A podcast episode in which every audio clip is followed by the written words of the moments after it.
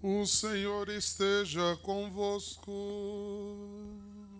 Ele está no meio de nós. Proclamação do Evangelho de Jesus Cristo, segundo Marcos. Glória a vós, Senhor. Naquele tempo, João disse a Jesus: Mestre, vimos um homem expulsar demônio em teu nome, mas nós o proibimos, porque ele não nos ele não nos segue. Jesus disse: Não o proibais, porque ninguém faz milagre em, em meu nome para depois falar mal de mim. Quem não é contra vós é o vosso favor. Em verdade, eu vos digo: quem vos der de beber um copo de água, porque sois de Cristo, não ficará sem recompensa. Se alguém escandaliza um destes pequeninos que creem, melhor seria que fosse jogado ao mar como uma pedra de moinho amarrada em seu pescoço. Se tua mão te leva a pecar, corta. É melhor entrar na vida sem uma das mãos do que tendo as duas ir para o inferno, para o fogo que nunca se apaga. Se teu pé te leva a pecar, corta-o. É melhor entrar na vida sem um dos pés do que tendo os dois ser jogados no inferno. Se teu olho te leva a pecar, arranca-o. É melhor entrar no reino de Deus com um dos olhos só, do que com os dois ser jogados no inferno, onde os vermes, onde os vermes deles não morrem e o fogo não se apaga. Palavra da salvação. Glória do Senhor Deus é perfeita, alegria ao coração. A lei do Senhor Deus é perfeita,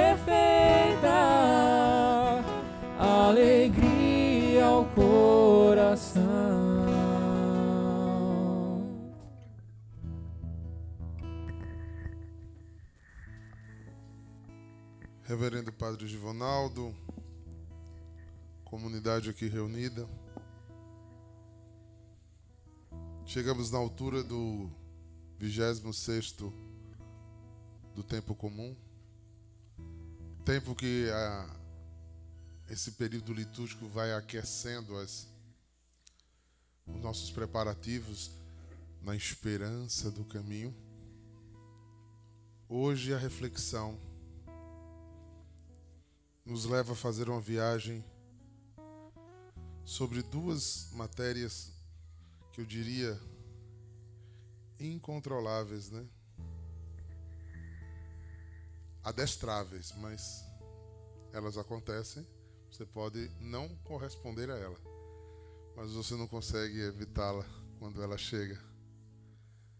Igualmente como a raiva e a ira, o ciúme e a inveja ela ataca o coração do homem de uma forma muito forte. E aqui começa a se falar das coisas de Deus a partir de uma observação de alguém que gostaria de estar no lugar do outro. Deus é justo. Deus é ordeiro. E Deus vê o que nós não vemos, alcança o que nós não alcançamos, é o que a gente nem conhece. Porque como é claro na Bíblia, Deus nunca Deus ninguém nunca viu. A forma de agir e proceder de Deus é dele. Ele é soberano. Mas como nós, homens, somos totalitários, e gravitamos sobre a nossa própria existência porque somos seres solitários em nós mesmos, perdemos esse link de comunhão. A natureza deixou isso tão linkado quando a gente analisa o corpo humano, né? Dedo, pé, braço, mão, tudo funciona e a gente nem controla, funciona numa ordem. Mas a nossa cabeça parece que funciona numa desordem. e a gente toma isso, veja que as leituras dessa semana toda passada vêm nos levando a entender essa coisa do eu interior.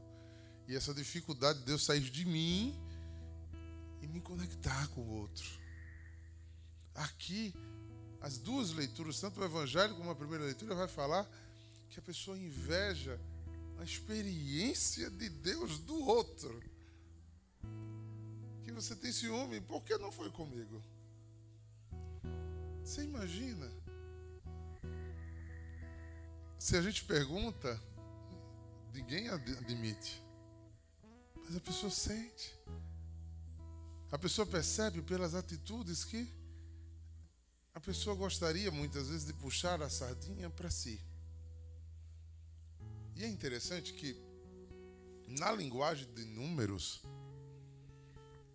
foi falado uma única vez na Bíblia assim. Moisés é um patriarca escolhido para uma revelação do povo judeu.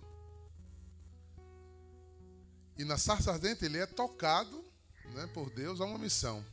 E para que ele execute essa missão, ele é, se eu estarei, a ordem de Deus diz, eu estarei contigo. Diga a todo mundo que eu sou, porque eu estarei contigo. Eu estarei dando voz à tua voz, serei a mão em cima das tuas atitudes. E assim foi, né?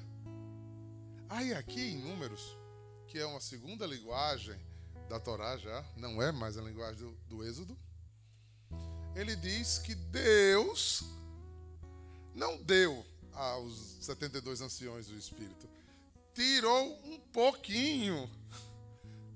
Tirou um pouquinho de Moisés. Essa linguagem é muito interessante. Ou seja, ou seja Deus estava com Moisés todo. Você entendeu a, a, a ponto? Por isso Moisés sempre é a prefiguração de Cristo do Antigo Testamento. É, ou seja, Moisés estava todo em Deus, todo, tanto que ele pode tirar dele mesmo o que ele queria dar a outros. É por isso que quando Moisés chega diante da tenda, a nuvem baixa e Moisés brilhava, porque Moisés era todo em Deus, um com Deus. Então aí a gente entende que Moisés veio restaurar o sonho do Gênesis de andar com Deus, de ter plena comunhão com Deus, de ter Veja, gente, Moisés não, eh, não anda fora em nenhum momento. Até o final, Moisés honra. E de uma obediência a caminhar naquela luta toda e não entrar nem na terra, nem para ver. Não ir nem ver, ver a distância. Porque em Moisés já estava tudo. A Torá estava querendo dizer, um dia desse eu estava ouvindo um rabino, ele dizendo que a Torá diz que Moisés tem tudo. E é próspero porque tem Deus, não é próspero porque tem bens. É próspero porque tem Deus, porque tem tudo. Tudo está nele e com ele, porque a comunhão é perfeita. Lembra que Moisés passava na, tenda, na porta da tenda, a nuvem baixava. Moisés andava e a nuvem vinha sobre ele para que não tivesse calor. De noite tinha, tinha facho de luz para que ele pudesse pisar. E você viu a atitude de Moisés? Sem nenhum egoísmo tão profetizando, ele disse: Que bom, você está com ciúme? O espírito não é meu. O contato que eu tenho com esse espírito pode se multiplicar, Deus é infinito. Quem começa a perceber Deus nessa grandeza, começa a libertar sua alma dessa coisa para mim. Começa a santificar sua oração, sai dessa oração meu, minha, para mim, comigo, por mim, para os meus, né? Entende que Deus é tudo de todos. Inconscientemente, aqui nessa celebração, cada um tem sua função. O padre não está celebrando sozinho. Você não veio assistir à missa. Estamos todos celebrando. Há aqui o padre, o sacerdócio, que vai fazer a ponte com Deus. Mas a porção do Espírito, para ele executar isso, foi dada na ordem. Mas a porção do Espírito que está nele agora está em nós. Estamos em comunhão porque Deus é um só. E a gente teima em querer gra, botar degraus aonde a graça. Privilegiar alguns ou outros no lugar de entender que Deus é tudo em todos e esse é o grande sonho. E a última lição desse texto de número é que Deus falou mais aos que não estavam presentes do que os que viram na hora. Para dizer, como disse o padre, da liberdade de Deus de agir na hora que quer. Se você estudar um pouquinho história da igreja, você vai ver que Deus suscita do nada, dos simples, uma graça infinita lembro, me recordo agora na cabeça algumas coisas de santos, por exemplo, como Santa Bernadette, a vidente de Lourdes, uma mulher analfabeta, uma criança, uma jovenzinha analfabeta, doente, muito doente fisicamente. Tem um processo de revelação, de contato com Deus numa igreja que estava esfriada, adoecida ali, a igreja daquela região e ela faz um fenômeno de revigoramento até os dias de hoje. E quando o bispo disse: Eu vou obedecer a, revelação de Nossa Senhora e vou construir aqui um santuário e vou construir uma casa para Senhor, para você ficar aqui. Ela disse: Senhor bispo, o que é que o senhor faz com a vassoura? Depois que você varre a casa para receber alguém? O bispo respondeu para ela: Guardo no depósito. Eu já fiz a minha missão. Vou para um mosteiro longe daqui e nunca mais voltarei aqui. Deus usa o simples. Deus, Deus pega uma leiga como Catarina de Sena, que entrava em orações tão profundas não sabia escrever nem ler, e ditava em êxtase cartas e mudou a história da igreja. Papas mudaram decisões por conta da experiência do espírito daquela mulher analfabeta, leiga, do interior. Você imagina o que é isso? Às vezes a gente procura o Espírito Santo no lugar errado. Ou às vezes a gente determina que o Espírito Santo só haja em um determinado lugar. Não sabeis que sois templos do Espírito Santo? E que Deus habita em vocês? A medida da abertura é a medida da graça. A medida do desejo é a medida do alcance. A medida do amor é a medida da resposta. Agindo Deus, não tem quem impeça, meu irmão. É por isso que ele pede que você não bloqueie as pessoas que vão viver essa experiência por alguns motivos. Porque talvez o seu olho não esteja enxergando o espírito e se é humano.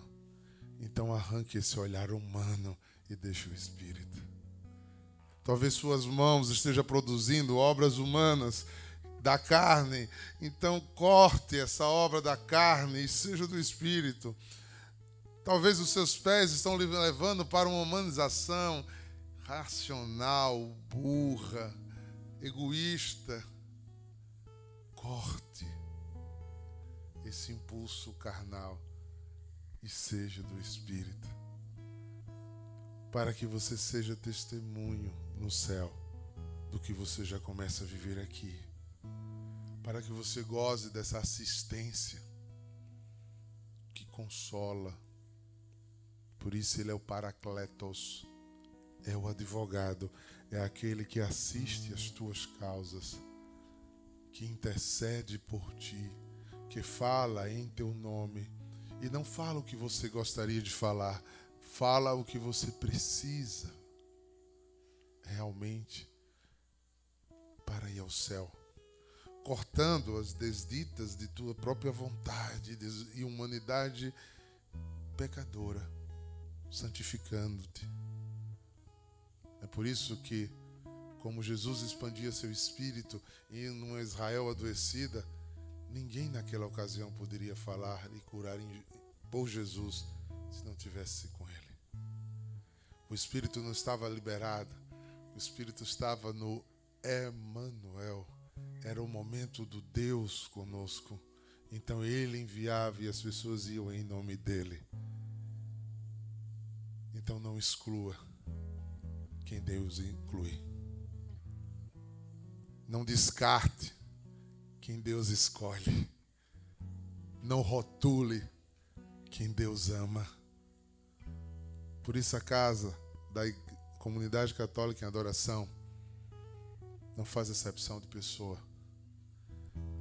Não importa o estado que a pessoa esteja. Se ela tem sede, ela venha. Não somos nós os senhores.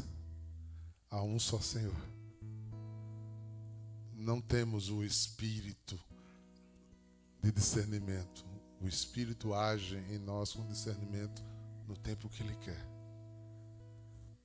Aprendi com a samaritana que Deus escolhe aqueles que a maioria não gostaria de andar com eles. E trata. Deus não concorda com nenhum tipo de coisa que nos mate, mas se gasta profundamente por todo aquele que, mesmo perdido, quer se encontrar. Então não vamos deter a obra do Espírito. Venha. O que está escrito aqui atrás na sala dos anjos é uma inspiração de Deus ao nosso carisma. O Espírito e a igreja diz: Vem. E aqui, vá sendo alimentado, vá matando sua sede. E Deus vai lhe conduzindo para aquilo que você precisa, que é ir para o céu. Vocês nasceram para o céu e não para os seus próprios desejos. Vocês nasceram para o céu e não para a morte. Vocês nasceram para a vida. Por isso, quando a gente abraça essa lei, vive uma experiência no Espírito com essa lei, a gente vai poder cantar como o salmista. É a alegria do coração.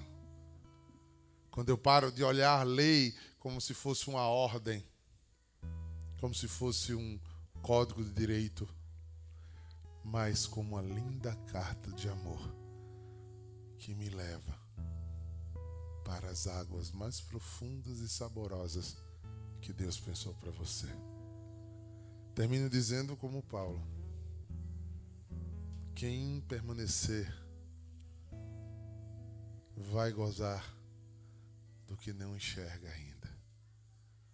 Nenhum olho viu, nem o ouvido ouviu, nenhuma boca pode relatar o que Deus tem preparado para aqueles que o ama.